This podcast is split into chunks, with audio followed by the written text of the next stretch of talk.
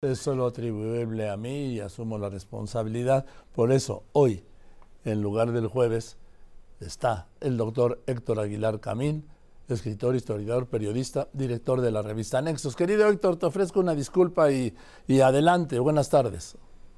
Eh, ninguna disculpa, Joaquín. De hecho, me quedé con eh, eh, incómodo ayer después de la intervención. Me hubiera gustado dialogarlo contigo y qué bueno podemos hacerlo ahora.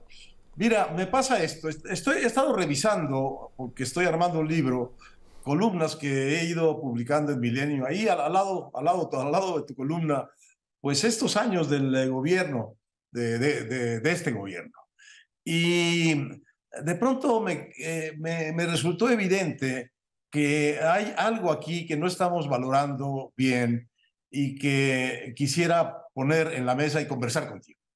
Me parece, Joaquín, que vistas las cosas desde dónde arrancó este sexenio y dónde arrancó eh, lo que es hoy la oposición de este sexenio, la partidocracia de, los tiempos anteriores, me parece que los dirigentes, eh, que los partidos que han podido eh, cuajar esta oposición, esta alianza opositora, que hoy está compitiendo de una manera eh, importante, sólida, eh, rumbo a la elección de 24, me parece que hay algo que reconocer en el trabajo eh, político, profesional, de estos dirigentes, de estos partidos, que estando en la lona contra las previsiones de todo mundo, pues nos fueron desmintiendo una y otra vez en nuestras eh,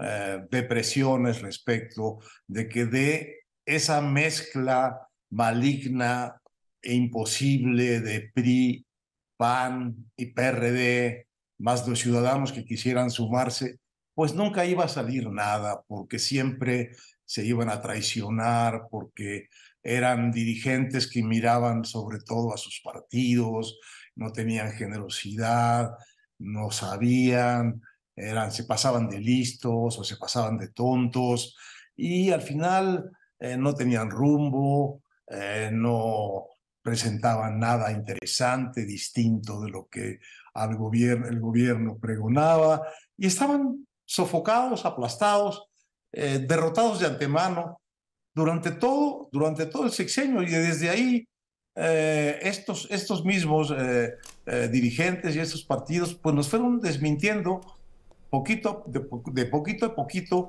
acabaron desmintiéndonos bastante.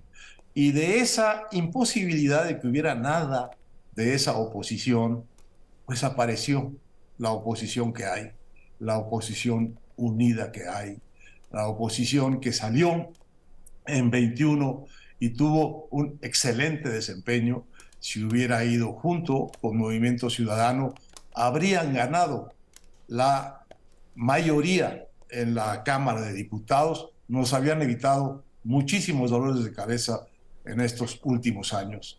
Y aún después de eso, eh, contra todo pronóstico de que ahora sí se van a dividir, se van a traicionar, no, no van a aguantarla, no van a aguantar la, La disciplina, tener la disciplina de mantenerse juntos. Aquí ya uno, uno traicionó, el otro ya se, ya se dijeron esto, ya se dijeron aquello. Y seguimos viéndonos con, viéndonos con gran, eh, ¿qué, te digo a ti? Con gran eh, incredulidad, con gran sentido crítico, exigiéndoles, pues eh, con razón, que probaran, que probaran sus dichos y que eh, hablaran con los hechos y no con las palabras que pues ya, ya no les creíamos mucho. Eh, no sé si se fue. No, no, no, continúa, por favor, continúa. Es que yo, es que, es que yo perdí la imagen. No, no, yo te tengo a todo dar.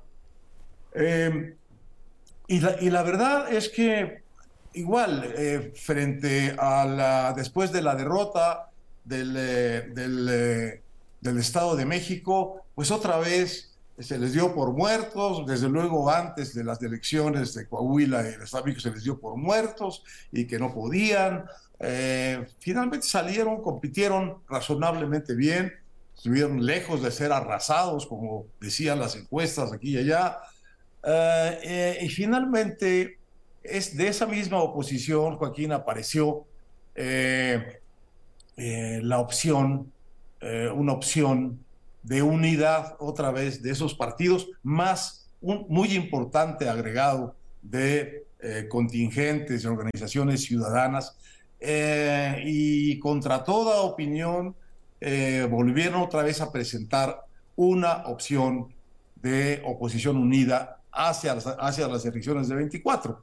Bueno, en medio de esto surge el fenómeno Xochitl Galvez, y en medio de esto surge el adelantamiento de la, de la campaña hecha eh, desde Palacio Nacional y la necesidad de darle una solución rápida a quién va a ser el candidato de esta oposición. Y sobre la marcha, esta misma, estos mismos dirigentes en los que no creíamos, en los que, a los que tenemos dudas, eh, inventaron una cosa rara que vale como el primer experimento de una primaria que hay en una elección presidencial en México, de una primaria abierta que tiene en el frente una consulta con votos reales y una consulta con encuestas transparentes en el sentido de que se sabe a quién se le entregan y cuál es su diseño, y es un diseño hecho no por las cúpulas de los partidos, sino por una instancia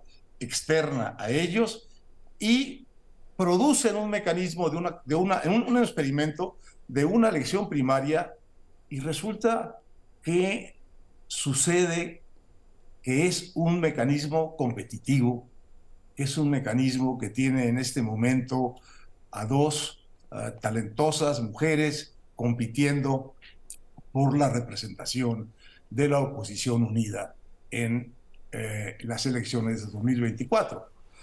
Bueno, yo quiero reconocer ese trabajo político.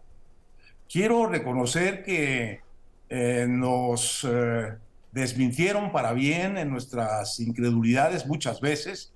Eh, declaro legítimas todas las eh, incertidumbres que tengamos hacia adelante.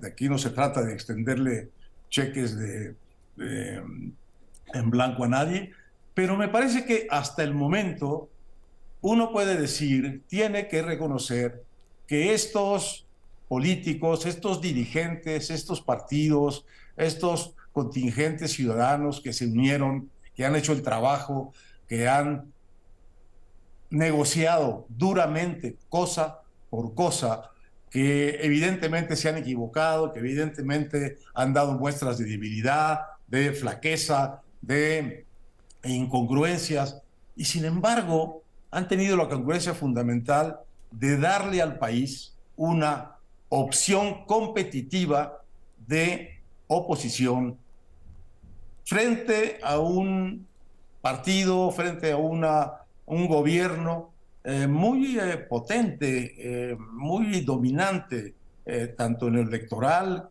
como en lo electorero, en lo politiquero, con un presidente que es pues el, vocero de, de, de, su causa, de, de Morena, y eh, con todas las ventajas del aparato de Estado puestas a favor de la causa oficialista electoral. Bueno, en medio de todo esto, la oposición, estos dirigentes, eh, estos, eh, estos contingentes ciudadanos, encontraron una plataforma, una disciplina política. Y nos han dado esto que tenemos, la oportunidad de una elección competitiva desde por fuera de la eh, dominación eh, oficialista, eh, una oposición competitiva que puede traerle a México lo que creo que nos surge, Joaquín,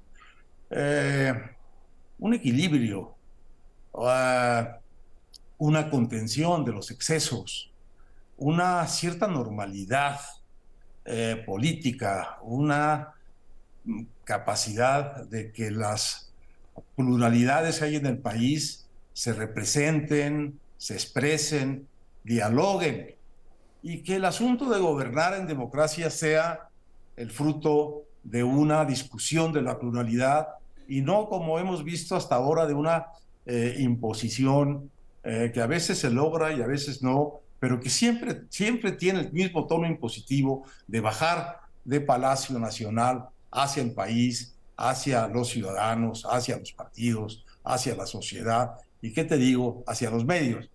Entonces, eh, me gustaría saber si compartes esto, si crees que en efecto eh, estos políticos en los que tampoco hemos creído, al final nos, están, nos han dado y nos están dando un bien público digno de ser valorado. Yo eh, coincido porque yo era de los que hasta tres meses decía, repetía, insistía y abundaba en que no había modo de derrotar al candidato que fuera del presidente López Obrador en las elecciones del año que viene. ¿Por qué? Porque la oposición estaba en el más activo de los lugares en Bavia. No existía, no había candidatos competitivos, pero esto se vuelca, se cambia, cuando es el mismo presidente López Obrador que no solo nomina y elige a sus precandidatos, sino también a los de oposición. Él había destapado primero a Santiago Krill y luego, y luego a Xochitl Galvez. Pero no solo la destapó, le hizo la mayor promoción, la promovió más que a sus que llama corcholatas, a Xochitl Galvez con los ataques permanentes desde la mañanera de su palacio. Y entonces ahí creó lo que ha sido, desde Fox, creo yo, la más formidable candidata de oposición. Hoy ya no puedo decirlo por esta mismo, por el fenómeno Xochitl Galvez, hoy no puedo decir lo que sostenía, y reitero que lo sostenía documentadamente hace tres meses. Hoy ya no va a ser un día de campo ni un trámite para el presidente López Obrador las elecciones del primer domingo de junio. Hoy existe una posibilidad de que gane la oposición. A esto me lleva a otra cosa. Si el presidente ha dicho, repetido e insistido en que la oposición está moralmente derrotada y que no hay fenómeno político que pueda, que pueda derrotar a la transformación que llama la cuarta transformación, yo dejo la pregunta, ¿va a reconocer por primera vez en su vida una elección que no le favoreciera? Pero mira, ya la, ya la pregunta es indicativa de cuánto se ha movido la aguja respecto de donde estábamos, pues eh, vamos a decir, hace dos años o hace tres. Eh, respecto de cómo estábamos hace seis meses. Y tres meses también. Consideré que eh, mucho tuvo que ver en, en, la efervescencia del despegue de Xochitl Galvez, la, las menciones y la, y la, ah, la ofensiva las, mentiras y, la, las agresiones del presidente. Pero lo que a mí me parece eh, que es que eh, eh, lo que estaba construido, aparte de la, de la, candidatura de Xochitl Galvez, es que lo interesante es que esa efervescencia pudo caer en un terreno que estaba construido políticamente por tres partidos como una alianza opositora. Y es esa alianza opositora la que hace realidad, la que le da el sustento, el lugar en donde se asienta esta candidata que puede atraer a, su candidatura una enorme eh, cantidad de simpatías y de, flujos de la, de la sociedad civil, pero está asentada en una plataforma sólida partidaria, tripartidaria, con un muy sólido componente eh, ciudadano. Y lo mismo eh, se puede decir de Beatriz Paredes. Quien gane esta, esta, esta, esta convocatoria, yo creo que será Xochitl Gálvez, pero quien la gane podrá ser competitiva porque está subida en un tejido político previamente hecho por los profesionales de que tan mal hemos hablado durante tanto tiempo. Eh, no es que vayan a, no es que hayan terminado la tarea, no es que haya que celebrar ningún triunfo de antemano, simplemente reconocerles, simplemente eso, reconocer que quienes tejieron la cama, quienes pusieron el espacio en donde se pudiera levantar una candidatura de oposición triunfadora, son los partidos políticos, son los ciudadanos que trabajaron junto con esos partidos. Fue la simbiosis inteligente de esa ciudadanía organizada con esos partidos dispuestos a pactar a veces cosas que hubieran jurado a su madre no pactar nunca. A veces traicionándose, a veces engañándose, tratando de sacar ventajas unos de otros. La política es la política. Pero el hecho fundamental es que construyeron la plataforma en la que está parada hoy la posibilidad de la oposición en México, que es la posibilidad de equilibrar el poder desmesurado y sobre todo el ejercicio desmesurado del poder de que hemos sido testigos en estos años. Gracias, querido Héctor. Valió la te pena. mando un gran abrazo. Yo también te abrazo. Gracias. Héctor Aguilar Camín, escritor, historiador, periodista, director de la revista Nexos.